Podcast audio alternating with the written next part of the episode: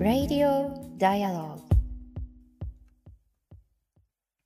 5月17日水曜日時刻は夜9時を回りました。Dialogue for People が配信しています。Radio Dialogue。本日の MC を務めます。フォトジャーナリストの安田夏樹と、そして、佐藤圭です。こんばんは。よろしくお願いします。よろしくお願いします。本日はもう110回ということでですね。おや、はい。また回数を重ねてまいりました。200回目のね、ゲストは誰なのかとかね、今から楽しみにしております。あと90回ね、やらないといけないですね、はいそのためには。ということで、いつもとちょっとあの配信環境が若干違うんですけれども、皆さんの音声の聞こえいかがでしょうか？もし、え聞きづらい何ことなど、はい、ありましたらお知らせください。はい。よろしくお願いします。よろしくお願いします。さあ、あの、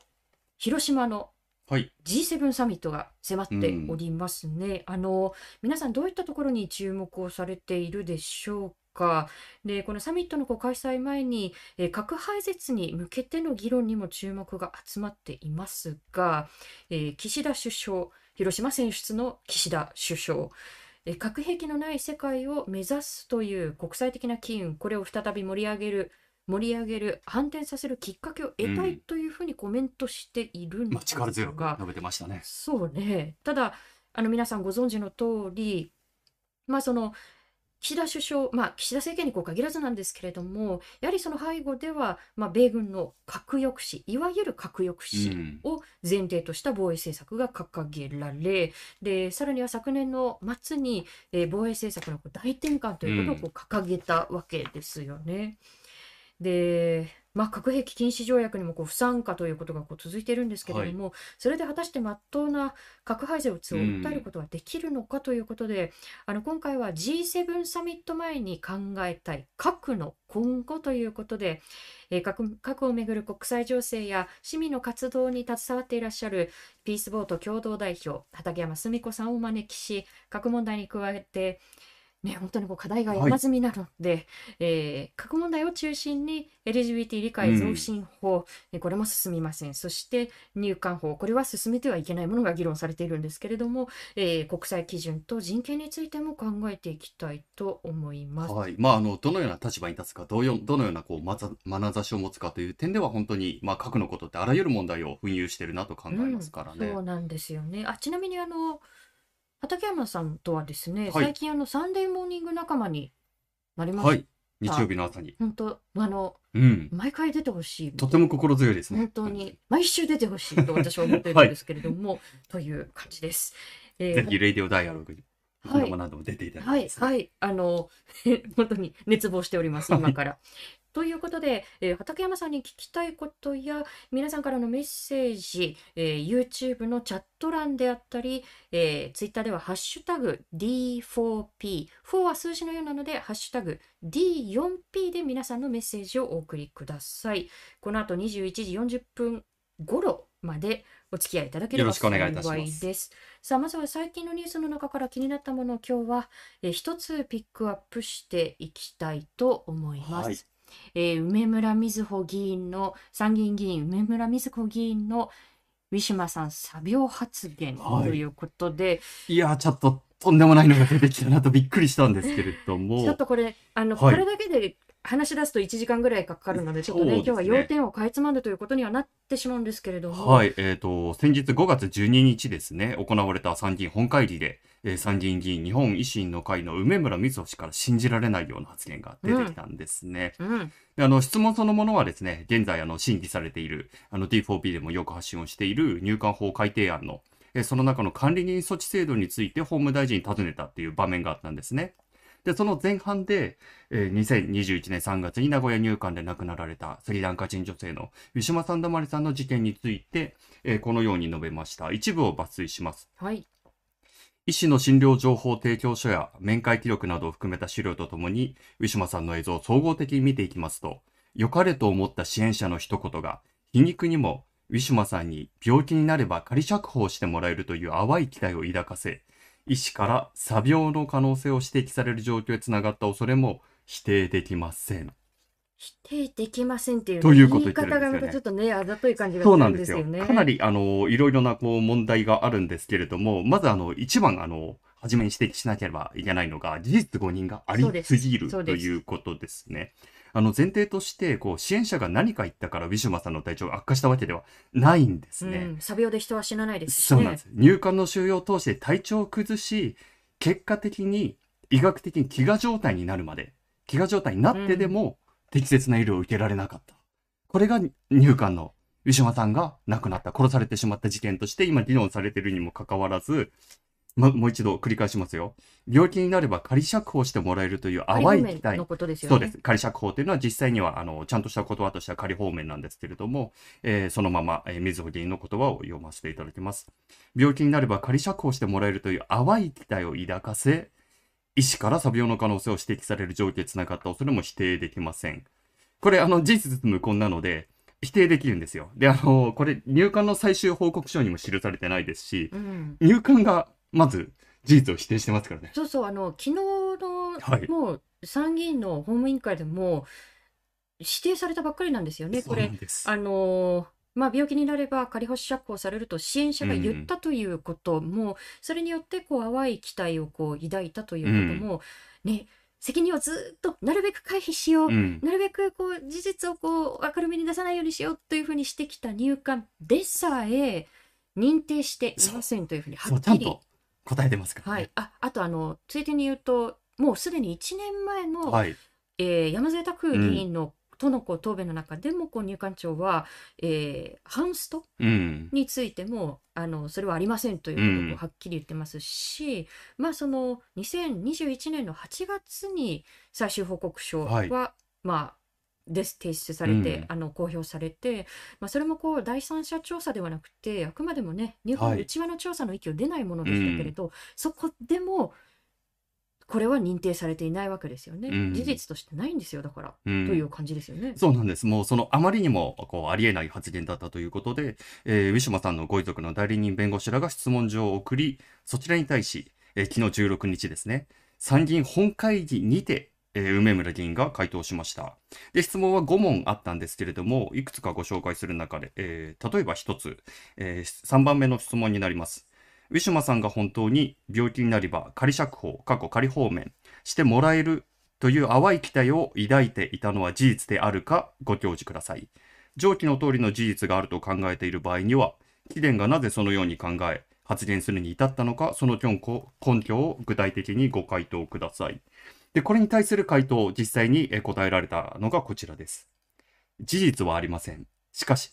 可能性は否定できません。そうこういう趣旨のことをねずっと繰り返すんですよこの後これ、あの、ちゃんと考えてみると意味わかんないんですよ。うん事実ではないのであれば、その可能性ないっていうことですよね。うんこれは本当にもうパラドックス、矛盾だらけな言葉であっそうてな、んかちょっとあの言葉のつなげ方として理解できない無理すごくですよね初歩的なことですよね。言葉としてまずあの理解できない言葉を使いながら、これってあのインターネット上でも様々に言われてきたデマですよね。そうこうした支援者が、典型的デマです。そう、そそのかしたんじゃないかとか、で、そうしたものをトレースしただけのこう、薄っぺらい言説であって、かつ、これ自体がですね、差別や偏見を助長するものでもあるんですよね。で、これを、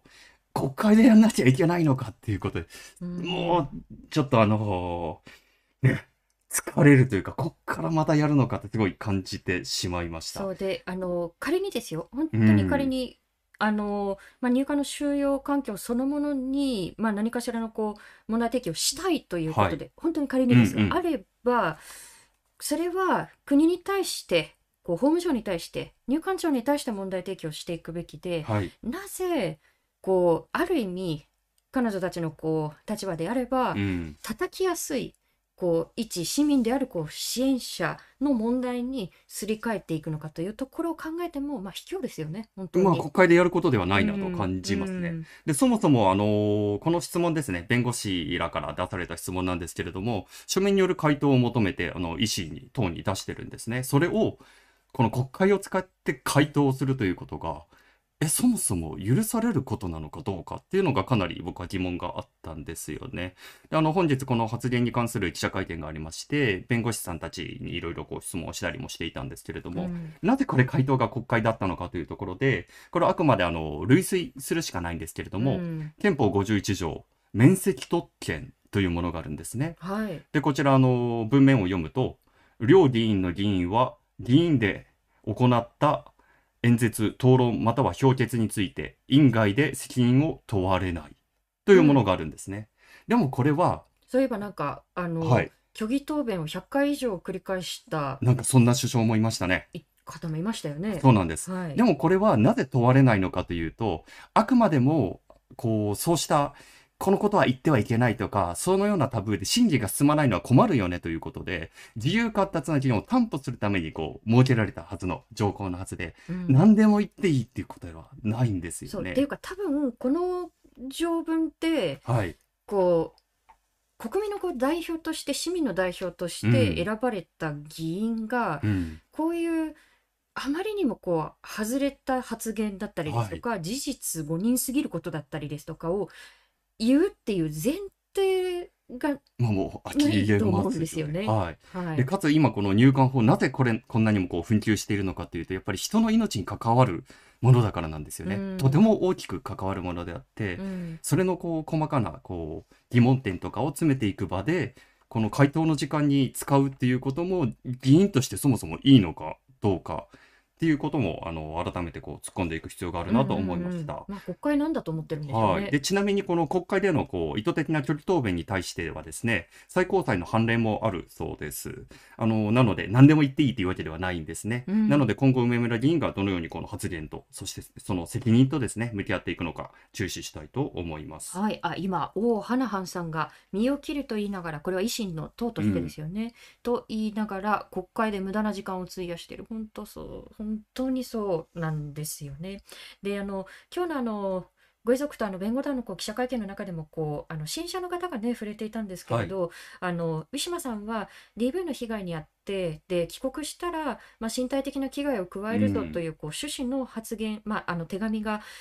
あの相手方からこう届いてしまったことによって帰国できないというふうにこう主張していたわけですけれどもなんかこう梅村議員のこう発言って DV の被害を非常にこう軽視しているといいますか、なんかねこう DV の被害はあるけれどなんかこういろいろね情報とかを与えてで帰国の説得した方が良かったんですよねみたいなこう、うんあの答弁とかもあの発言とかもこうしているんですよね。でもこれはあのウィシュマさんのケースがあってからあの私も知ったことなんですが例えばアメリカでは、まあ、あの他の国の出身のこう女性で DV の被害に遭ってでもその、まあ、国に自分のこう出身国に帰ってもえーその出身国の中で彼女をこう十分に保護する体制がないということ、そしてその被害自体が非常にこう深刻であるということを認定して実は難民として保護された方がいたんですよね、私も初めて知りました、はい。それぐらい、まあ、あの DV というものは命に関わることなんだというこうケースなんですが、まあその入管の中でもそしてうん。梅村議員の中でもそれがこう抜け落ちてしまったまあ、同じ目線を感じますよね。うん。最終報告書にもこう意図的にこう書いてないんじゃないかというぐらい抜け落ちている情報なので。うん。ん。であのこういうふうにね議員がこういうふうに発言するということはその発言のこうまあ自体のこう責任ということもそうなんですけれどもこれって先ほどねこう佐藤から皆さんにお話をした通り非常にこうずっと蔓延してきたこううんデマなんですよね。でこれを議員がもう一回ほじくり返してでこれを再提示するということで市政のこう差別デマにどれぐらいお墨付きを与えて煽っていくか、こうあのご遺族はあの毎日のように Google 翻訳とかを使って日本の報道でどういうこと言われてるのかなそこにどういうコメントがついてるのかなっていうことを翻訳して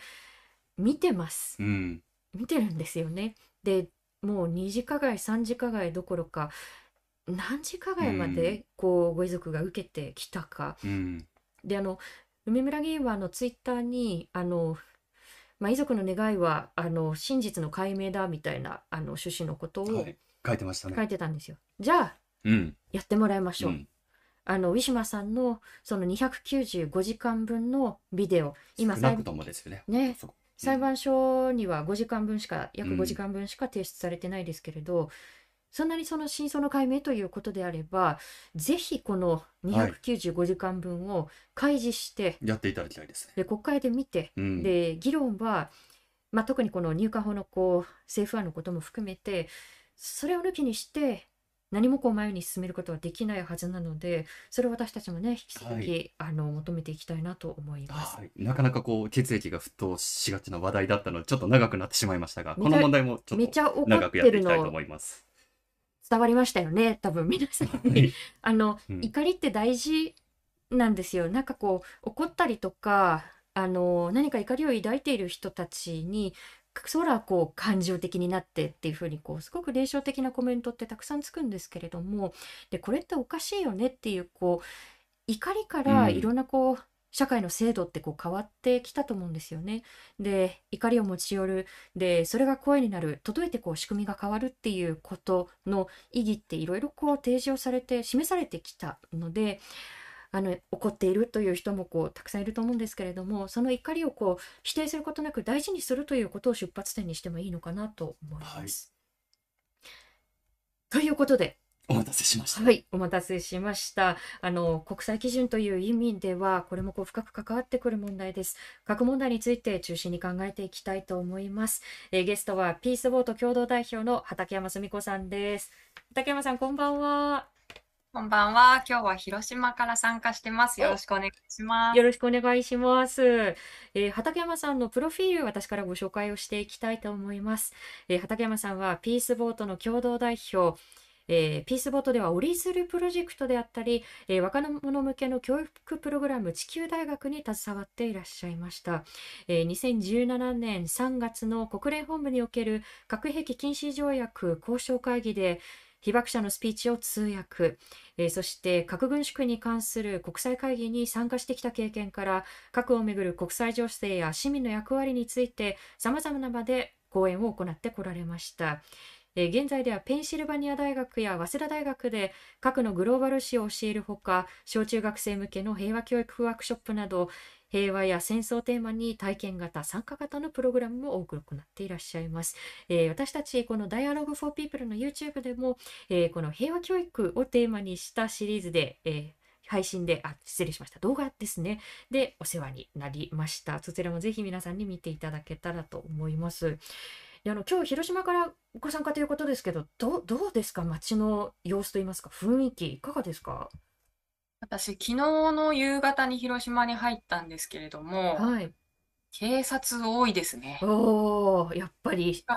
全国から警察が来ていて、はい結構違うたびに見てると、あの、福井とか岐阜とか大阪とか、あ、そんなところからも来てるんだ、みたいな感じで警察多いですし、はい明日からかなり大掛かりな交通規制と、あと平和公園も入れなくなってしまうっていうことで、うん。え、というか平和はい、公園が入れない？そうらしいんですよ。市民がそこに立ち入れない？そうですね。明日の正午から22日までは、もうはい公園も完全にシャットアウトというか、閉鎖、資料館も休館。なんということでしょや。やっぱりその中で地元のね、住民の人はいろいろ複雑ですよね。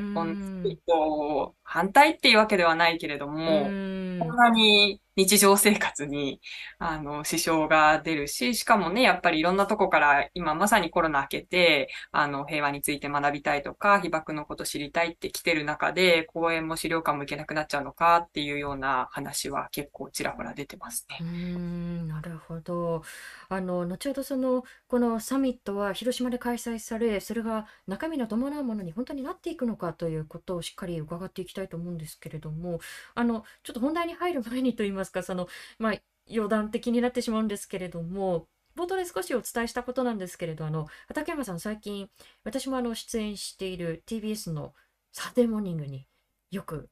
ご出演をされていて、私はこう、もう本当に毎週出演していただきたいなと思っているんですけれど、どうですか、その、まあ、やっぱりこう、すごく見てる方もこう多い番組なので、まあ、プレッシャーもこう、すごくかかる、かかると言いますか、か、まあ、感じるようなこう場面もあるでしょうし、このニュースにこうコメントすることのこう難しさとか意義とか、この間どういうふうに感じてこられましたか？いや、本当に私も今年になってからなので試行錯誤なんですけど、うん難しいですよね。やっぱすごく。深い中で誤解されないように、変に刺激したりとか、煽ったりしないように、でも必要なことはちゃんと言いたいし、ダメだと思うことはダメだと言いたいしっていうので、いいバランスはどこかなと探してるんですけど、でも一番最初に出た時が、あの、総理の秘書官が LGBT に関して差別発言をした時だったんですね。はいはい。に、あの、同僚で当事者の人とかうんに、うん。どどういうふうなコメントしたらいいかな、みたいな相談相相談をしていたときに、やっぱり、公共の電波というか、テレビでちゃんと大人が差別発言はダメなんだって、うん。っていうことがすごく大きな意味を持つと思うから、やっぱり政治家はああいうふうに言ってるけれども、うん。ちゃんとダメって思ってる人がいるっていうのを示してほしいって言われて、うん。あそういうことなんだっていうのはすごく思って、まあ、それからは何と言いますか、あの、政治家ね、今の冒頭のニュースの話でもやっぱどうしようもない発言する人とかたくさんいますけど、うんでも違う意見をちゃんと持っている大人もいるよっていうのを示したいなとは思ってますし、うん。あとはまあピースボートの強みは、あの世界中の市民とつながっていることだし、いろいろなことをやっぱり自分とつながっているよっていうふうにあの、視点を持つっていうのを大切にしているので、どんなに遠い世界の話でも実は繋がっているよっていうことが少しでも伝わればいいなと思ってコメントはいつも考えてます。うーんあの先日ですねあのこの入管法にこう反対する国会前のこうデモで「思い出やろう A チーム」という8人組のあのバンドのあのフロントマンの、えーフロントパーソンの、えー高橋誠さんがおっしゃっていた言葉が非常に印象的だったんですけれどあのこの国ではただ生活しているというだけでは国家ぐるみの差別とレイシズムの片棒を数かされるということをおっしゃっていて本当そうだな。でそこでこうまああいう番組にこう出演するということではことは少なくとも、まあ、のこう何を伝えるかによってダメなものをこうダメと言えるこう機会を得たということでもねそう思います。あるとうんいうので、そこに歯止めをかけていくってすごく大事なことですよねパブリックな場所で。本当にそう思います。じゃないとね、ものすごく今く空気というか、うんやっぱり抗うのって良くないんじゃないみたいな空気に飲まれそうになってしまうところあって、いや、そうじゃないよと、どう社会をしていきたいかっていうのはきちんと自分たちが言葉にしていかなければいけないし、政府がやっていることが違うって思ったら違うって言っていいし、先ほどね、月さん怒りは大事って言ってましたけど、やっぱりおかしいって思うとか、怒ってるって思うとか、ダメだって思う気持ちは素直に表して、表していくことってすごく大事かなと思ってまうす。んあのそのダメなものはダメおかしいものはこうおかしいというこう意味では、まあ、この核問題にもこう共通してくると思うんですよね。で今あの畠山さん広島にいらっしゃってまもなく G7 サミット G7 サミットが開催ということですけれどあの畠山さんが共同代表を務めるこうピースボートではあの今また来日をして広島にいらっしゃるようですけれども、まあ、広島で被爆をした佐呂節子さんであったり多くの被爆者の方々がそのピースボートにこう乗船して世界を一緒に旅してで各地で証言活動をするというこうことが行われてきたと思うんですよね。改めてあのどういったこう取り組みがこうこれまでなされてきてであの身近でご覧になってきてどういうこう反響を感じてこられましたか？あのー今紹介してもらった通り、まさに被爆者の人たちと共に世界中に証言を届けるっていうのが私たちがやってきた活動だったんですけど、やっぱり一つには、まだまだ被爆の実相って知られてないというか、知らない人ってたくさんいて、それを伝えていくことっていうのはすごく大事だなというふうに思ったんですよね。で、みんなどこかで事実として1945年の夏に原爆が広島と長崎に起きたっていうことは知ってて、いろいろな国の国の人が広島、長崎とかって言ったりするんですけれども、やっぱりそこであのキノコ雲の下に人間がいたっていうことを、やっぱりきちんとリアリティを持って想像できるまで、あの、関心を持ってる人って実はすごく少なくうて、ん。その意味ではやっぱり本当に知らなかった、届けてくれてありがとう、話してくれてありがとうっていう声をたくさんありがたいことに受け取ってきて、で、もう一つは、とともに私たちも私たちで視野が狭かった部分というか、核の時代って広島、長崎で実は終わったのではなく始まっていて、あ核兵器があり続ける世界を私たちはずっと維持してくる中で、様々な核の被害者っていうのはずっと生まれ続けてきたんですよね。だから、船でタヒチに行けば核核実験の被害者の人がいて、で、チェルノブイリに行けば原発事故の被害者の人たちがいて、まあ、核原発と、あの、今ちょっと一緒にしちゃいましたけど、そういう意味で、あの、核被害者、グローバル被爆者っていうくくりで、核の被害を捉えて、まあ、同じ核の被害に苦しんできた者たちとしてどうやってアクションを起こしていけるか、声を上げていけるかっていうのを考える機会にもなったかなというふうに思っています。なので、そういう意味でも、やっぱり、あらゆる意味で核兵器が非人道的なものである。それは使われなくても非人道性を持ったものであるっていうのを改めて確認し、共有し、あのー、っていうようなことをやってきたのかなというふうに思っています。なるほど。あの、今の視点も非常にこう重要だと思っていて、広島、長崎のみならず、その後もまあ核実験であったりですとか、様々にこう被害がこう増え続けてしまっている、残念ながら。で、そこでまた、この旅というのがこうつながる機会にもなるでしょうし、一方で、各地でいろんなこう反応も受けると思うんですよね。例えばその原爆を落とした側であるこうアメリカだったりですとかあるいはその日本の侵略の被害を受けたこう国々だったりそこではまた違ったようなこう反応もこう受けることもあったのかなと想像するんですがそのあたりはいかがですか？いや本当にそうです。やっぱりそのいろんな国に行く中で広島、長崎を伝えるっていうのは一体どうな、どういうことなのかっていうのをものすごく考えさせられてきてきました。やっぱり具体的にはアメリカなんかに行けば、だいぶ変わってきましたけど、今でもやっぱりあの原爆があったから、あの戦争が終わったとか、兵士の命が救われたとか、あるいは、あの、おじいさんだったりが軍人として第二次世界大戦戦っていてっていうような人もたくさんいるわけですよね。で、韓国とか中国に行けば、いや、被爆の実相、被爆者の苦しみは理解できるけれども、一方で、ね、我々の祖父母の世代は、日本兵にこれされた人もたくさんいるんだよっていうような話を、あの、されて、そういう中で私たちは、そういういろいろな歴史がある中で、どうやったら分断せずに、共に平和とかっていうのを考えていけるんだろうっていうのはすごく思っていて、で、やっぱり非人道性みたいなのが鍵になるんだと思うんですよね。結局的には広島、長崎の被害の歴史を伝えたいのではなくて、やっぱり誰であってもこういう被害を受けてはいけないっていうメッセージを発信していて、もっと広げれば、やっぱり核でなくても非人道的なことはいけなくて、それを突き詰めていくと、戦争ってダメだよね。戦争、過去の戦争で日本がしたこともきちんと受け止めなければ、広島、長崎のメッセージなんて伝わりようがないよねっていう視点にもなっていく。その意味で、やっぱすごく立体的に核兵器とか戦争とかを考える機会をもらったなというふうに思ってます。うん、今のツイッターでは、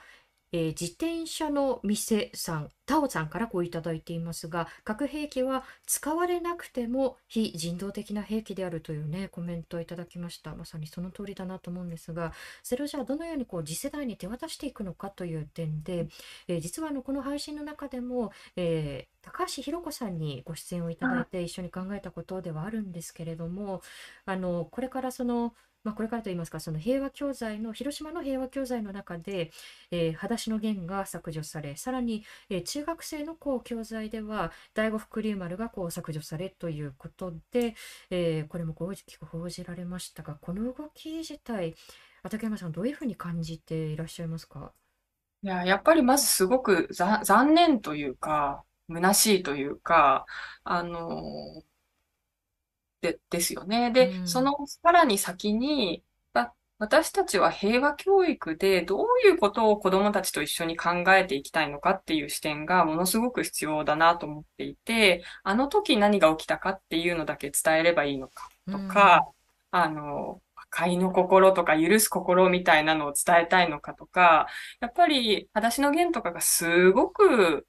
うまくたくさんの人に伝えていたのは、やっぱり戦争とか植民地主義とか侵略戦争とか、アメリカがやった戦争も含めて、ものすごくごちゃごちゃしてて、人間のの泥臭いようなところがあって、頭では理解できていても、やっぱり憎む心とかっていうのを持つ時代があったりとか、今はアメリカを憎むって言わないかもしれないけど、やっぱり核兵器が落とされたその事実を許せないっていう気持ちを持つ人がたくさんいるとか、そういったようなものも含めて、やっぱり広島、長崎で起きたことっていうのを二度と起こしてはいけないっていうのを伝えるためにどういう教材が必要かっていう視点が必要なんですけど、でも今ってなんとなく誰にも批判されず、無難に平和について考えることができれば、それでいいじゃないか。アメリカにも文句言われたくないし、あの、他の国にも何も言われないように、なんとなく平和って大事って子供たちが感想に書いてくれたらいいよねっていうような教材になっていきそうで、それはとっても、あの、残念だし、そもそも子供たちだってそんな薄っぺらい平和教育は望んでないんじゃないかなっていうふうに、んあの、子供たちと接したりとか、大学生とかと接したりしても思いますね。やっぱものすごく考えたいと思ってると思うんですよ。うんうんうん、あのそういうこう平面的なこう平べったい意味でのその無難ではこうない道を選ぼうというふうなこう結実というのがまさに、まあ、核兵器禁止条約だったのかなと私自身は思うんですけれども、まあ、これはもうこの配信の中でも何回も何回も何回もこう言ってきたことなんですけれども、えー日本はここに加わらずさらに締約国会議にはオブザーさオブザーバー参加もこうしてこなかった。だがしかし、サミットは広島でやるという流れ、なんかすごくちぐはぐ感があるんですけれど、あのこうしたあのまずこの核兵器禁止条約はスタンス違うんでっていうことをずっと言ってきた日本政府の姿勢そのものは、畠山さん、どういうふうに見てますか？いや、格好悪いなって思います、すごく。うんあのーいや、私、核兵器禁止条約、あの、紹介の時に言ってもらいましたけど、交渉会議っていうのニューヨークで一部ですけど参加して、やっぱりその、決して大国って言われない国々、具体的には議長であったコスタリカとか、核兵器禁止条約、すごく一生懸命進めていたメキシコとか、あの、オーストリアとかが、あの、国際秩序を変えてやるぞっていう気概を持って、すごくリーダーシップを持って条約の交渉に臨んでた姿を見たんですよね。じゃあ日本政府は何か、何をしてたかっていうと、欠席なんですよ。交渉会議の場にもいない。で、ずっと日本は唯一の戦争被爆国だから、核兵器国と非核兵器保有国の橋渡しをしたいというふうに言っていて、でも橋渡しっていうのは、核兵器国の機嫌を損ねないことが橋渡し国だと私は思わなくて、うんどうやったら本当に日本が掲げている核兵器のない世界っていうビジョンに一歩でも二歩でも近づけるのか、そのために日本政府は一体何をしているのかっていうのが、あの、橋渡しの評価であるべきだと思っていて、その意味では、やっぱりその、いわゆるグローバルサウスみたいな国が中心に核兵器禁止っていう国際規範を作っていこうという時に、そこと対話もしなかったっていうのは、ものすごく格好悪いことだったなというふうに思ってます。うん、本当にこう、かっこ悪いということがまずですし、これあの、ICAN の、えー川崎明さんが以前あのおっしゃっていたことなんですけれども、これが何かこう、弊害のようなものをこう生み出しているといいますか、例えばまだその核兵器禁止条約をこう前に進めていない国々を訪れたときに、え、だってあの、被爆国の日本が入ってないんでしょっていう声をもらう。あ、まあでも確かに、そういうこう言い訳に使われてしまってもこうおかしくないよなと私も思ったんですけれど、そういうこう負の影響については畠山さんいかがですか？いや、そうですね。いや、本当にそうだと思いますし、あの、なんでって聞かれますよね。やっぱり市民社会の会議なんかに行くと、だって戦争の中で被爆の体験をしていて、なんで参加できないのっていうふうにも言われますし、いや、本当にまさにおっしゃった通り、ぱり日本も入れないならうちなんて入れっこないっていう、なんというか、諦めを正当化させてしまうみたいなところはすごくあるんじゃないかなと思いますうね。んただあの、まあ、岸田首相はこう地元広島っていうことをすごく、まあ、折に触れてこう前面に出しますし、まあ、この前あの、えーウクライナにお持ちになったのも確かあの、ね、しゃもじは広島のものだったということもこう結構強調していたりしましたし広島っていうことをすごくアピールしてきたと思うんですよね。であの政府のこれまでのこう、まあ、あの核廃絶だったり核兵器禁止条約に対するこう振る舞い方と広島でこうサミットを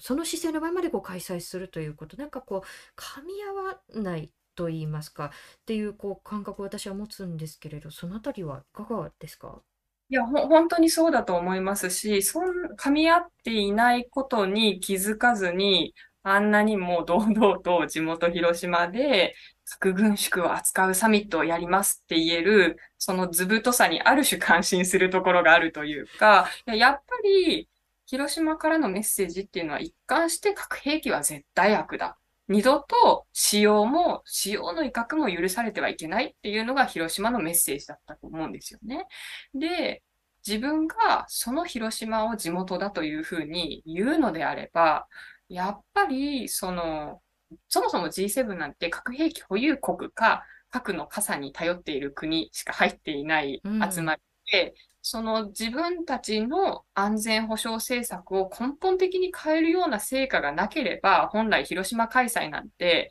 は、恥ずかしくてというか、恐れ多くて言えないはずで、うん、そその覚悟があったのであれば、こんなことにはならないはずだなと思いますが、でももう広島開催が決まった今となっては、私たち市民社会としては、まあそれを一つのテコに使って成果を少しでも出してくれよって言うしかないんだろうなとは思っているんですけれども、ね、平和公園の上を歩くときに、あの7人の首脳たちは、やっぱり今も亡くなった方の骨があそこにあるっていうのを本当に理解して声明だっっているのかっていうのはものすごく問いたいなっていうように思いますよね。うん確かにあのむしろ非常にこう懸念するのは、まあ、あのこのこうサミットを通して何か少しでもこう核廃絶に向けてのこう前向きなこう成果と言えるものをこう出せるのかそれとも私が非常に恐れているのはむしろこう逆方向に行かないのかということ、まあ、特にその昨年こうロシアがウクライナに対してこう軍事侵攻してから非常にこう格好好きで話しますけれども格好好きで勇ましい言葉が、まあ、一部政治家からこう聞かれてきましたよね。例えば、まあ、極端なものだともう日本も核武装するべきだというものに始まりあの核共有を核シェアリングをするべきだなんていうこう声も聞かれました。この辺りについては畠山さんいかがですか？いや、もう本当に核共有とかっていう言葉は簡単に言ってほしくないと思いますし、すごくリアリティないなというふうに思いますよね。で、今、あの、私ピースボートだとウクライナも乗組員の人たち、元乗組員の人たちとかですごく知り合いが多いんですけれども、やっぱり、か、か、核の脅威そのものもものすごい恐怖を人にあら与えるわけですよね。で、やっぱり核抑止、あ、核共有っていうのは基本的には核の脅しの力を使って、他国を、あ、ですかね、あの、怖がらせるっていう概念なんですけれども、それって、それそのものがものすごく、あの、相手の国にとっては恐怖ですし、やっぱり核兵器の怖さを知っていたら、そういう核共有とかっていうのは安易に出てこないはずなのになっていうのはすごく思いますよね。で、全体的にすごく今、政治家の発言なんかで懸念しているのは、ものすごく核には核を、軍には軍を、戦争には戦争をみたいな考え方がものすごく多いなっていうふうに思っていて、そこに、あの、私たちもついつい流されそうになるんですけれども、そもそも、やっぱり安全保障政策ってもっともっと多様で、地域の信頼情勢の枠組みとか、外交交渉をもうちょっと粘り強くやるとか、その戦争とか軍拡とか核とか言う前にもっともっと手前にやるべきことややれることがあるのに、そういうのを一切放棄して、やれ核共有だ、やれ軍備増強だ、やれ軍事費増増額だっていうのは、ものすごく安易だなというふうに思います。なえ G7 サミットではね、本来であればやっぱりかなり思い切って、あの、すべての核兵器の使用を非難するような言葉、それはロシアの核兵器を非難するだけでなく、自分たちが持っている核の使用も含め、核兵器は使われてはいけないっていうようなことぐらいは、せめて出してほしいなと思っているんですけれども、まあ、夏おっしゃったように、ちょっと今の感じを見ていると、どっちに行くかなっていうのは、ものすごく残念ながら不安な気持ちで、あの、見つめています。うん本当にこう今おっしゃったこう目には目を論みたいなものってこれあのエスカレートしていくともう歯止めが効かなくなるこうあの論理でもあるのでそこに少しでもこう歯止めをかけられるのかっていうところがこう問われてくると思うんですよね。でこの核問題はもちろんなんですけれども本当にいろんな課題が本当に山積してますね。あのーこれまあ、これもこう何度もこう指摘をされてきたことですけれども、例えばこの G7 のこの主要5か7カ国の中で、国として同性婚も、そしてそれに準ずるようなこう同性パートナーシップの制度も実現されていないのは日本だけですよというところ。で、日本はじゃあ今どのぐらいの、どのこう段階のこう議論をしているのかなっていうと、LGBT 理解増進法案。で、それも自民党の中でこうもう散々こう歯止めをかけてくるようなこうそれをこう崩してくるようなこう動きというのもあって今でもあるんですけれどということでこうちょっと議論を見ているだけでこうクラクラしそうなこう発言というのもこう飛び出してきますがこの辺りについては畠山さんどういうふうにご覧になっていますか？いやー、あのね、冒頭の入管法の話とか重なる部分もあるんですけれども、なんというか根本的にずれているし、うんなん、な、ど、ど、どれくらい、どこから始めなきゃいけないんだろうっていうのをすごく感じるような流れですよね。あの、今おっしゃってましたけど、理、理解増進って何なんだろうと。で、うんえり私たちは理解そ、理解してもらう存在なんですかって言ってた人がいて、やっぱりも、うんものすごくおごった目線からの議議論っていうのがすごく多いですし、あのね、昨今、あの、この何週間かは不当な差別っていう言葉が入るとかっていうねえわざわざ不当っていう言葉をね加えて。で、正当な差別ってあるんですかって記者が聞くと、それはへりくつだって言って、うん不当な差別ってつける方が、あのね、全くもって理解できないんですけどっていうふうには思いますよね。で、あともう一つご指摘あったように、やっぱり、なんていうか、ものすごく自民党の中のごく一部が、ものすごい力、エネルギーを出してこれを止めようとしていたりしていて、さらにそれを支えるごく一部の人の意見で、たくさんの人の尊厳がズタズタにされているっていう、この状況は、すごく、いや、許されないなっていうふうに思って見てまうす。ん、なんかこういうね、こう差別に少しでもこう歯止めをかけようという動きに対して、それをなし崩しにするようなこう動きを、よくあのニュースの原稿の中では、なんか党内の保守派に配慮みたいな言い方するんですけど、いや、いい加減その言い方やめた方がいいなと思っていて、保守派への配慮じゃなくて、それ差別ですからっていうことを、なんかもっとこうメディアの側もはっきり、あのはっきりとこう提示していっていいような気がしますよね。そうですよね。やっぱメディアの役割っていうのは、いや、もっと、もっと、しっかりっていうとちょっと私も立場が難しいですけれども、やっぱりその、なんだかんだ政府のいいような言い回しで ごまかされていくみたいなこの流れを、からちょっと決別したいですよね。ん、あのこれ国際基準だったりこう国際スタンダードという意味では、まあ、冒頭でというかもう、もうこの2ヶ月ぐらい私はもうずっと入管法のことをあの考えてきたんですけれどあのまあ、この入管法のこう政府案というのも本当にいろんなこう非人道性をあの抱えているこう法案ででうんこれあの国連人権理事会のこう特別報告者らが、えー国際人権基準を満たしてないですよっていうことでこう抜本的な見直しを求める共同書簡をこう日本にこう送ってきましたがが法務省はそれに対してこう一方的だって抗議するっていうふうにこう言っていると。あのええー、と私はこう思ったんですけれど、まあこのこう抗議するにこう限らずですけれどこの間のこう入管法の問題いろんなこう国際法にこう反しているというこう意見は以前からずっとこう出されてきましたがこの動きについてはいかがですか？いやーし、信じられないことがどんどん起きている感じですよね。で、うん。やっぱり、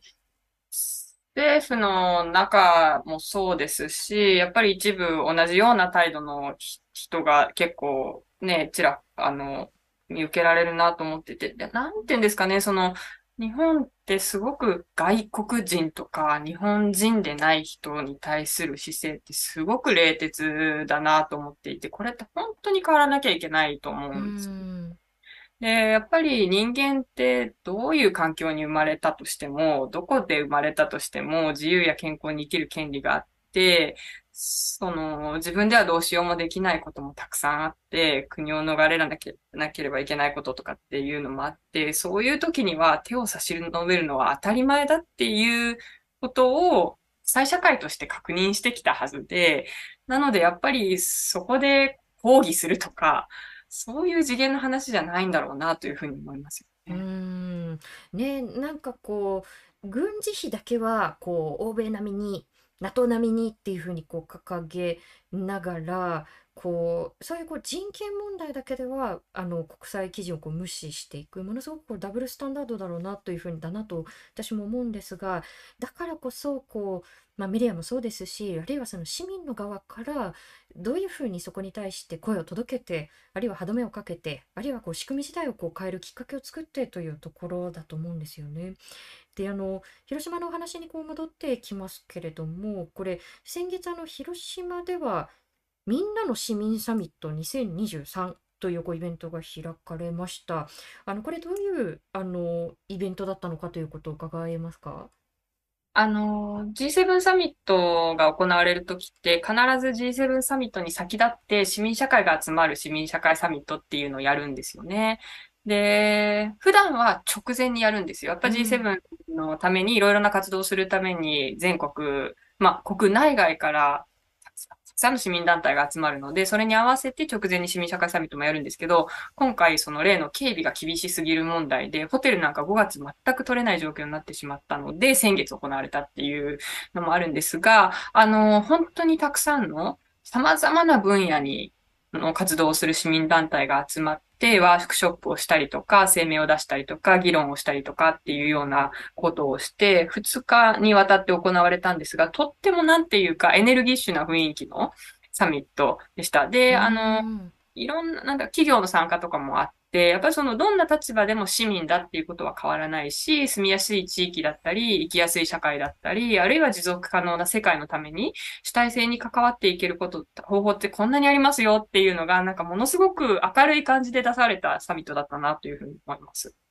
なるほど。やっぱりこう、まあ、特にその市民社会というこうことに関してはまだまだ日本の中でこうなんて言うんでしょうねこう軽視をするといいますか揶揄するようなこう動きなんかもありますしあの先ほどお話しした入管法のこう問題に関しては、まあ、これはあの匿名の発言として報道されてきたことですけれどもそうした市民のこうあの働きかけをこう活動家にこう党が乗っ取られているなんて発言した議員もいたらしいということがあの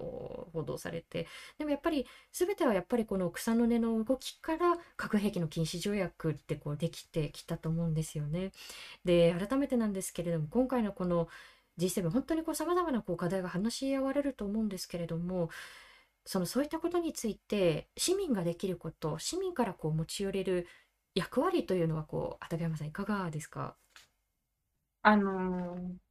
やっぱり社会って私たちが作ってるんだっていう自覚を持つことじゃないかなと思っていて、うん、あの、評論家になっちゃうのとかってすごく簡単なんですよ。これが足りないとか、あの、この声明はここがダメだったとか、で、そう、そういうきちんとした評価も一方で大事なんですけれども、じゃあ私たちどうしていきたいのっていうのを、やっぱり考えたりとか、実際にやっていくっていうのがすごく大事だろうなと思っていて、夏木さんにおっしゃっていただいた通り、やっぱり核兵器も、やっぱたくさんの人が長年にわたって声を上げたから核兵器禁止条約ができて、だから次は核の分野で言えば核兵器禁止条約に日本も入んなきゃっていう、そうじゃなきゃおかしいよ、日本としてっていう声を上げていく必要はあるし、それってはやっぱり私たちがやらなきゃいけない。日本が、私たちが誇らしく日本こんな政策できたんだよって言えるようにしていくためには私たちが働きかけてはいけない。で、どやっぱり、あの、今回そのみんなの市民サミットにも参加して思ったんですけど、本当にいろいろな関わり方あるし、いろいろな活動をしている団体が日本にも、あの、国際的にもたくさんあるので、やっぱり、ぜひこの機会に G7 で様々な課題についてニュースになる機会が増えると思うので、なんだか関心を持って、あの、NGO のページ調べてみたようでもいいし、あの、寄付してみたようでもいいし、署名参加してみたようでもいいし、何かしら、あの、やってみる、アクションを起こしていくっていうことが、やっぱり市民ができることなんじゃないかなと思いますし、市民は全員が市民なんだよっていうのをみんなと一緒に確認する機会にできたらなというふうに思ます。うん、あの昨日からあの広島入りされたということですけれども、この期間というのはあのどういった活動をなさるご予定ですか？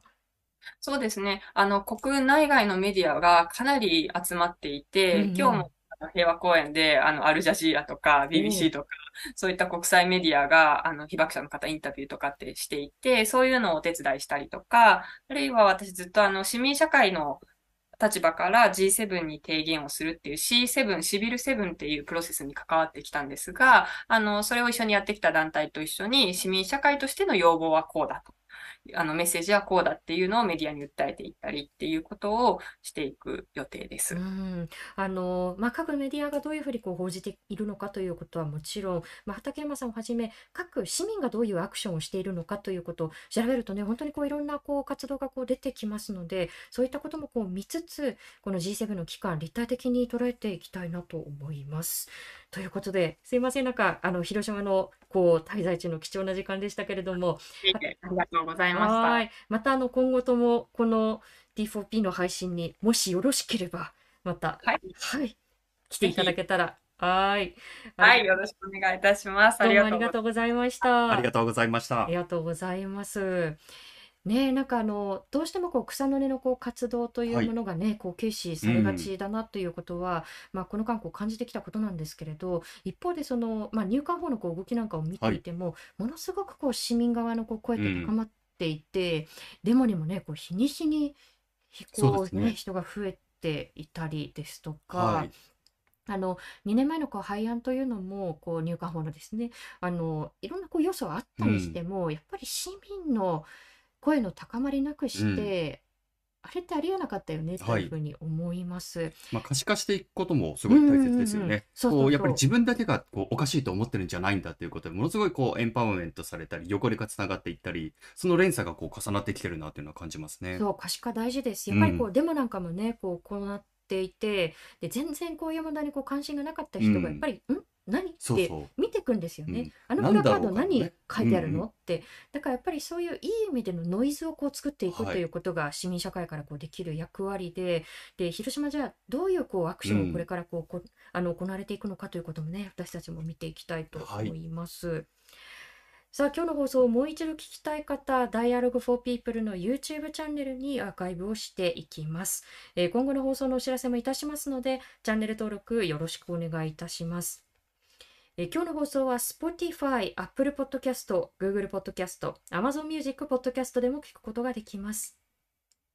そしてこのレディオダイアログはサポーターの方々のご寄付で支えていただいております。よろしければ Dialogue for People のワンタイムサポーターやマンスリーサポーターへのご登録もよろしくお願いいたします。さあ来週5月24日はい水曜日の放送なんですが、えー入管法が、まあはいずっと佳境なんですけれども、うん今も佳境です。ということで、えーこの問題にずっとずっとこう取り組んであの来られた弁護士の児玉光一さんをゲストにお迎えしていきたいと思います。結構ねチャット欄に児玉さん出現率はねすごい高いんですけれど、あの今回はゲストとしてお呼びしていきたいと思います。ということでこのレディオダイアログ来週のまたこの時間にお会いしましょう。今回のお相手はフォトジャーナリストの安田夏樹と佐藤千恵でした。ありがとうございました。ありがとうございましたおやすみなさい。ご視聴ありがとうございました。チャンネル登録やご評価をいただけますと幸いです。また、このチャンネルは皆様のご寄付に支えられております。ご支援、ご協力、よろしくお願いいたします。